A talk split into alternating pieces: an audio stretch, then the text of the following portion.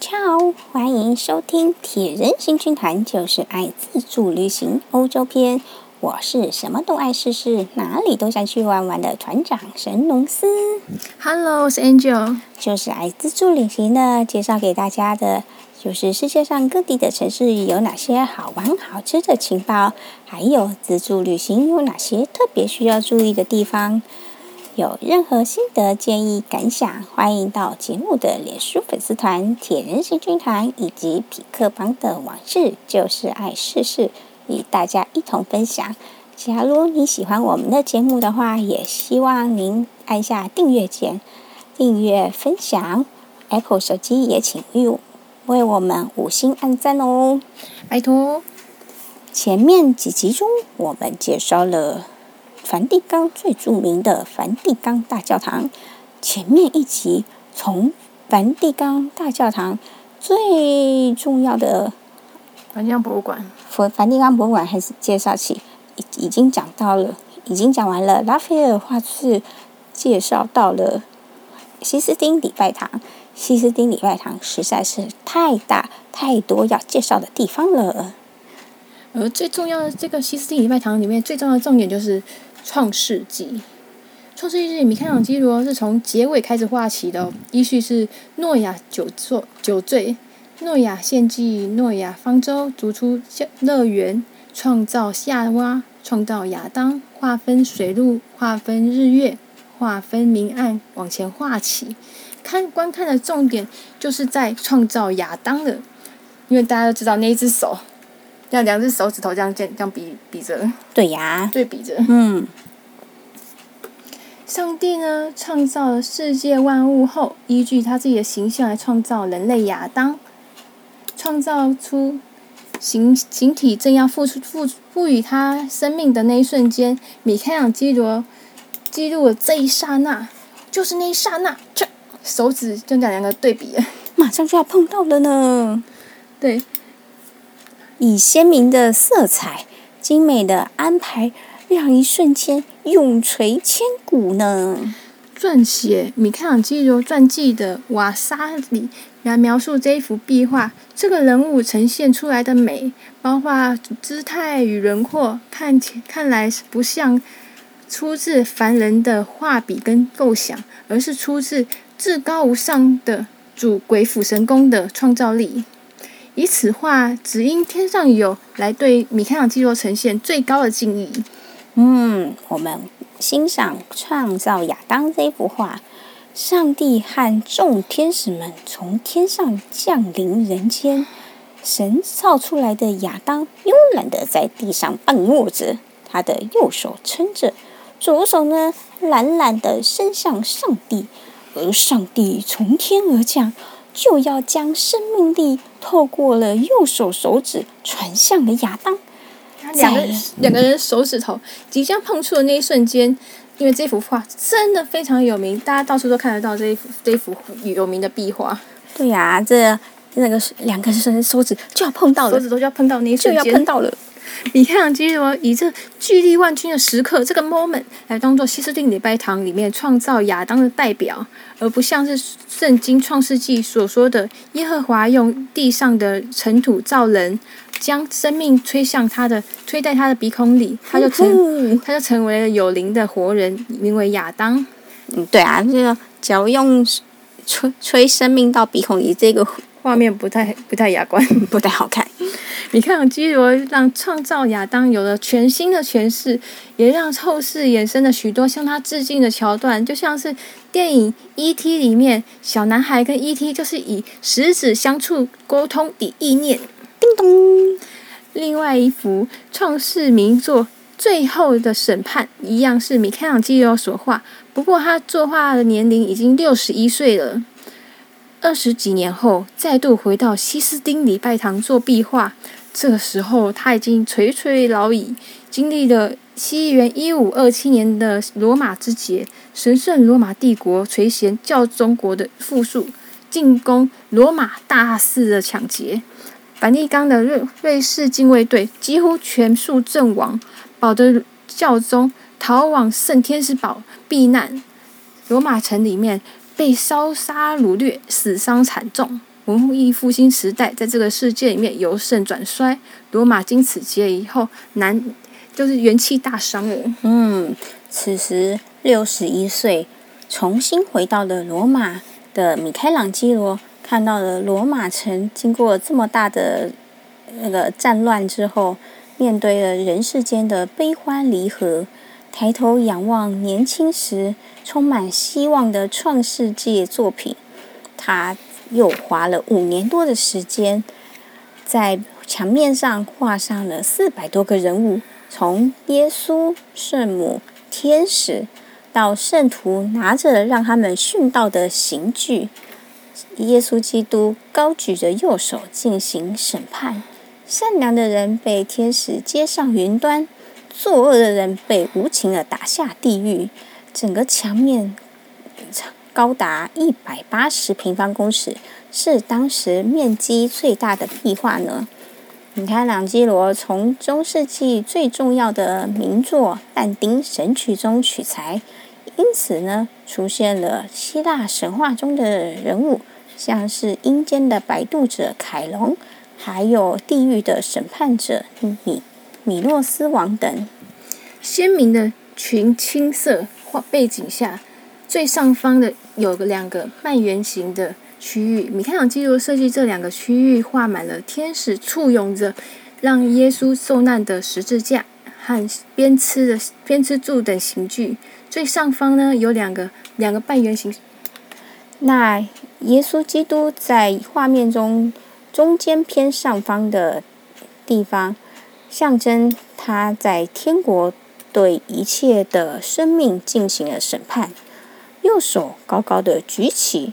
左手伸直，掌心向下，仿佛形成一股巨大的能量，让宇宙万物进入了审审判漩涡中，借分而各向天堂或地狱的命定位置。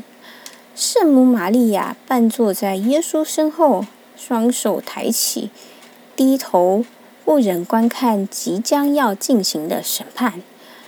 然后有七个天使吹上、吹响了号角，宣告末世审判的到来。两个天使呢，各持着善行册，还有恶行册，向世人展示：嗯，你生前日做了善事，所以你可以上天堂；你呢，做了坏事，所以就要下地狱了。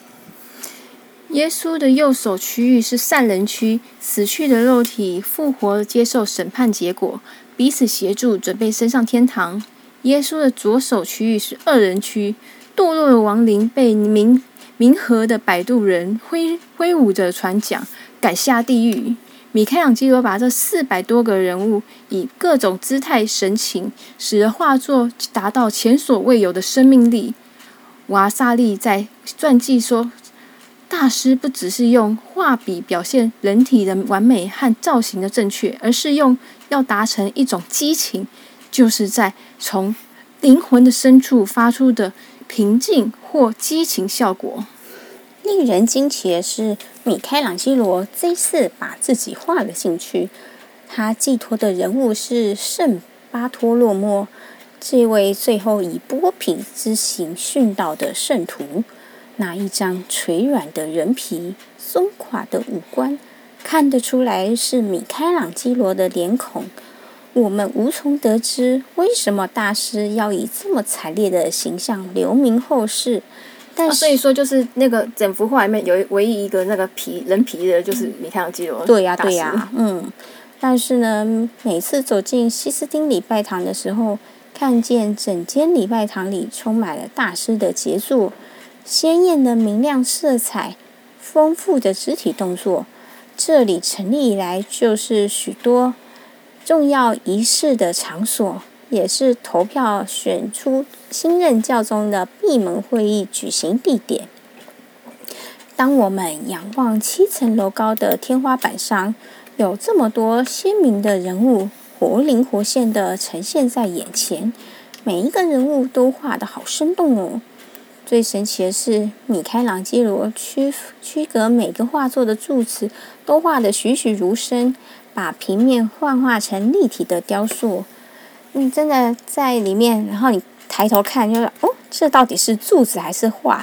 真的会分不清楚。对啊，对啊，而且我就觉得天花板的那那那几个人，好像真的是坐在里面的，往里面凹的，他是坐进去的吧感觉。对啊，真的可以把平面的画作做的跟立体的雕塑一样，真的是非常的厉害的。对啊，我就觉得那那几个人物真的是往里面往后坐坐进去的，而且。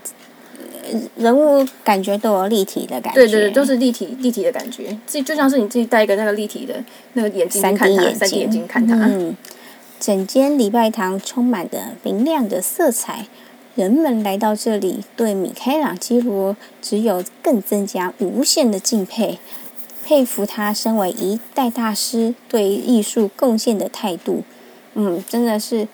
每一个到西斯丁礼拜堂进去，哇，对。哇，好棒哦，好美哦！这是人人人画的出来的吗？人世间，而且它是立体画，哎，嗯，太厉害了！那个世世界居然还有立体，那个世世代啊，那世代居然还有立体画。对呀、啊，在自己凭凭自己之力，然后每一个画作都画了好几年。对啊，所以它那个上面。正正上方的的那个天花板是创世纪，然后它的直立的那个画面就是刚刚说的最后审判。最后审判。而且最重要的是，它旁边要有那个布帘，它墙壁另外两边有布，两侧有布帘。我以为那个布帘是挂上去的，就不是，它一样是画上去的，也是画出来的。这就是梵蒂冈博物馆每天都大排长龙的原因，因为里面有这么多人类的宝藏。但是呢，要告诉大家的是，西斯丁礼拜堂不能拍照。整个梵蒂冈里博物馆里面是可以拍照，只有西斯丁礼拜堂是不能拍照的。对，因为西斯丁礼拜堂大家看了就叹为观止，光是用看的就会让你看的就是无限的敬佩，会待很久。那假如拍照的话，会待更久。那为了诶人数管制的话，那边就不能拍照。拍照，而且他怕说那个。拍照会那个会影响到画作。嗯，对呀、啊，这是非常难得的古迹啊，因为没有办法再修复了。而且我们进去看的时候，它旁边两侧它有有设座椅，让人家在仔细在里面观看，对啊，看就好了。因为我们就算抬头看。你一直抬头看，很酸，脖子很酸啊。七层楼以上的画作，抬头都看到脖子会酸了。所以我就要用手捧着脖子。嗯，然后里面呢，他的那个警卫严格的一直在监测、监视观众，不时还说 “no photo, no photo, no picture”。而且大家因为太赞叹了啊，也会一直讲话。当那个声音越来越大时候，越大声，越来越大声。然后警卫又会说 “silence”，闭嘴，闭嘴。闭嘴！不要拍照。所以呢，在我们的部落格里面就没有西斯丁礼拜堂的照片了。我们是希望呢，听众呢，从网那个他看到丰富的壁画的时候，还是觉得你们还是希望你们能够有朝一日前往当地实际的观赏。只有在亲临现场，然后才可以体会到艺术无价之处。嗯，那这种立体的感觉，就算拍照也拍不起来。对呀、啊，我们即使看啊书本上的那个。即使放多大的画作，但是还是没有现场看的鲜活。嗯，对，震撼。嗯，而且它的壁画很鲜明，到现在也色泽还是非常的鲜明。对啊，那种立体的感觉是从照片上，或者是呃节目的拍照录影上面，也是完全呈现不出来的。而且那那几个，那最重要重点是那几个坐在凹槽那个那几个人物，嗯、好像。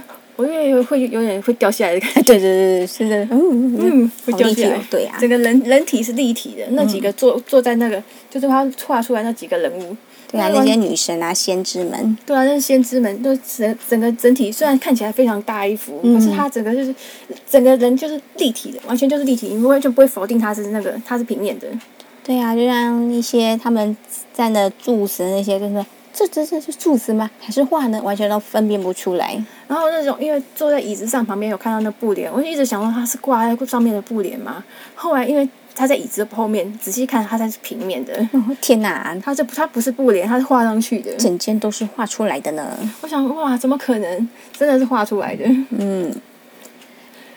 看完了西斯丁礼拜堂之后，也先别着急着离开哟。还少了一栋建筑物呢，就是入手入入口的右手边，它另外一边还有建筑物。那栋呢是绘画馆，旅行团通常不会走那馆，因为诶他们就直接走另外一栋，然后走到西斯丁就解散了，或者是带去圣彼得大教堂，那自助旅行的你就可以走过去参观喽。里面也有许多重要的画作。一进去呢，就会看到圣彼得教堂的镇馆之宝——米开朗基罗的圣殇复制品。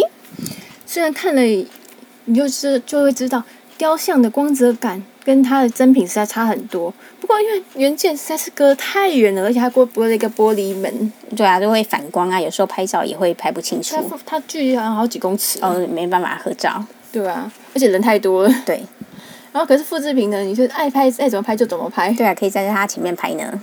而而且另外呢，这个地方还有卡拉瓦乔的卸下圣体，达文西的圣母罗姆圣杰罗姆，还有达文西的米兰杰作感恩圣母院里头的最后的晚餐，这也制作成挂毯。你要是没有诶预约到感恩圣母院最后的晚餐的话，也可以在这边看挂毯的画作哦。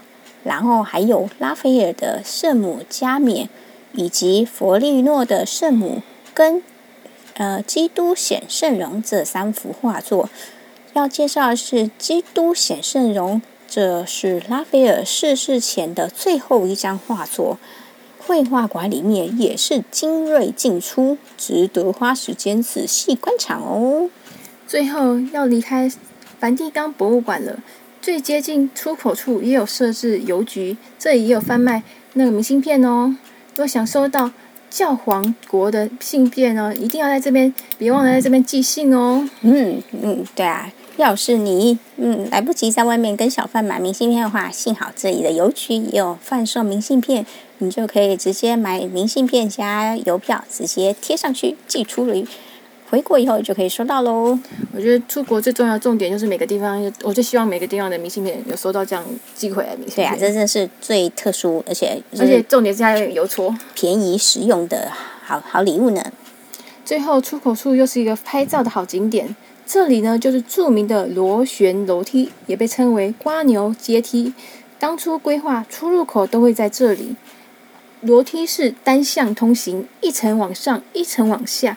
原本会有交错出现的景象，不过现在只单门作为出入口使用，所以会呈现一层楼有人、一层楼没人的景象。这座楼梯没有想象中的久远哦，它是一九三零年由朱塞普普莫罗莫诺所设计的，双方面的交织设计形成独特的视觉效果。踏出梵蒂冈前，别忘了在这如此特别的阶梯上拍照留念哦。哇，梵蒂冈博物馆真的是里面每一栋建筑物、每一间的博物馆都值得仔细的观赏。而且最重要的是，我觉得是那个西斯定礼拜堂，实在是看了就哇，我真的是太震撼了，对呀，太棒了。嗯，这样。不管前面花了多少时间，你在那边就是真的是感受到，真的是人类智慧的结晶啊！嗯，而且从哎，就算是我们嘴巴讲的介绍，或者是大家有机会看一些影片、照片，实际跟实际到现场看的震撼度又是不一样的。一样的。嗯，而且我觉得你在西斯廷礼拜堂你会待很久。嗯，因为整个里面这样震撼哇，哎呀，整个沉浸在里面。对呀、啊，感感受到那种宗教，哎，这已经不算是宗教了，艺术。对，这是人类艺术，就是美感，嗯，美感的呈现。对呀、啊，真的是。而且它的，而而且那个地方，其实礼拜堂又是教宗那个。争取就是他在投票的地方。哎，对啊，我们从那个《天使与魔鬼》当中就可以知道，里面是那个教宗嗯的地方，就感觉他们也很幸福，可以在那边待那么久的时间。可以在里面关在里面待那么久，好好幸福哦。嗯，那大家是建议说，在梵蒂冈待一整天的时间，看那个哎梵蒂冈博物馆跟圣彼得大教堂。但是呢，要是真的仔细看的话，真的一天都不够用，不够用，嗯、因为那个在。我觉得这个去全世界，我去过那么多个博物馆，我觉得这两个地方就是前面它的那个拉斐尔厅啊，还有西斯里礼拜堂，真的是我觉得去过以后就觉得真的非常非常的震撼，shock 的震撼人心的地方。对啊，不管前面去过多少的博物馆，在这边我还是会重重新再受到一次剧烈的感动，美美感的震撼。嗯，真的很结实，只介绍，哎，很希望大家都能够实地到现场去哦，一起来感受我们的感动。对呀，现在疫情。哎，希望就能结束了，那大家都可以重返欧洲，重返罗马。对呀，那喜欢我们的节目的话，希望按下订阅键，还有分享，还有帮我们五星按赞。嗯，Apple 手机要五星按赞哦。接下来罗马还有哪些值得介绍的景点哦？就在下个礼拜继续收听我们的铁人行军团，就是爱自助旅行欧洲篇。瞧。